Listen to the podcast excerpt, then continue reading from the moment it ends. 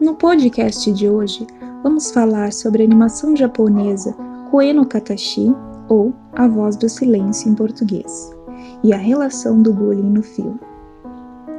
O anime foi adaptado de um mangá e conta a história de um jovem chamado Ishida que praticava bullying contra Shouko, uma estudante com deficiência auditiva.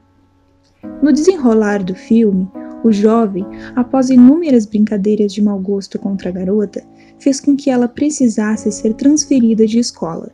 Com isso, Ishida começou a sofrer bullying dos colegas e amigos e sentiu na pele o que antes fazia com outras pessoas. Ao se deparar com esse ambiente hostil, o adolescente não aguenta a pressão e acaba se isolando cada vez mais, tornando-se uma pessoa solitária. Já em sua vida adulta, ele tenta reencontrar a garota para pedir perdão e dar um sentido para a sua vida.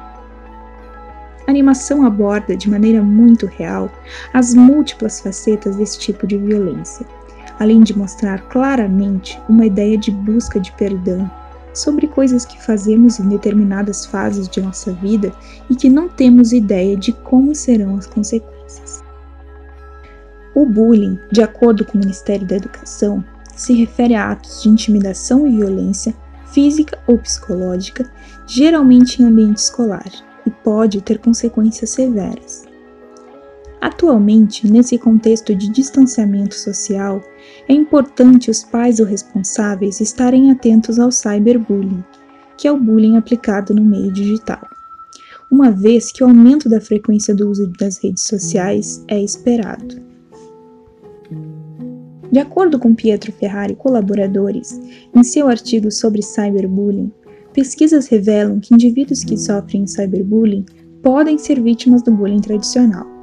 A diferença é que um geralmente ocorre em horário escolar e o outro pode vir a ocorrer em qualquer horário do dia, resultando em consequências ainda mais severas para quem a sofre. A Pesquisa Nacional de Saúde do Escolar destaca que 27,5% dos adolescentes não foram bem tratados pelos colegas na escola. Outra análise destes dados sobre percepção de cuidado familiar e bullying identificou maior frequência de vitimização e prática de bullying quanto menor a percepção de cuidado familiar. Logo, torna-se essencial essa atenção por parte da família.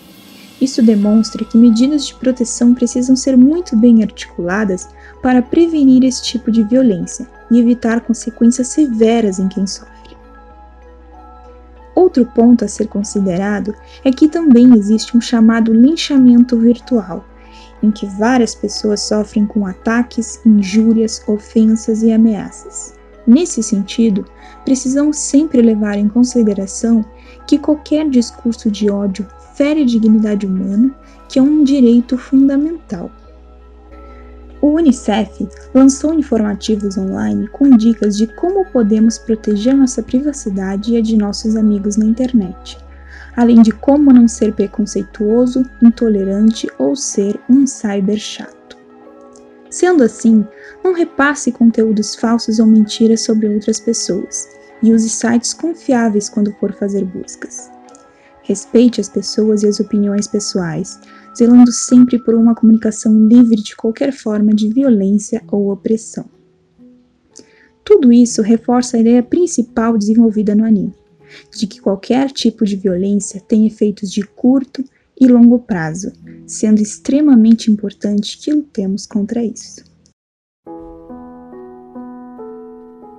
Podcast de hoje foi escrito pela graduanda em psicologia Mariana Gouveia, em conjunto com os demais extensionistas.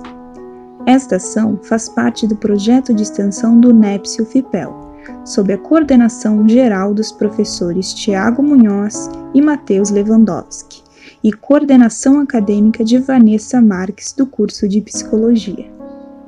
Se você gostou desse conteúdo, não se esqueça de compartilhar para acompanhar as próximas atividades do NEPSI, acesse nosso site e curta a nossa página no Facebook e Instagram.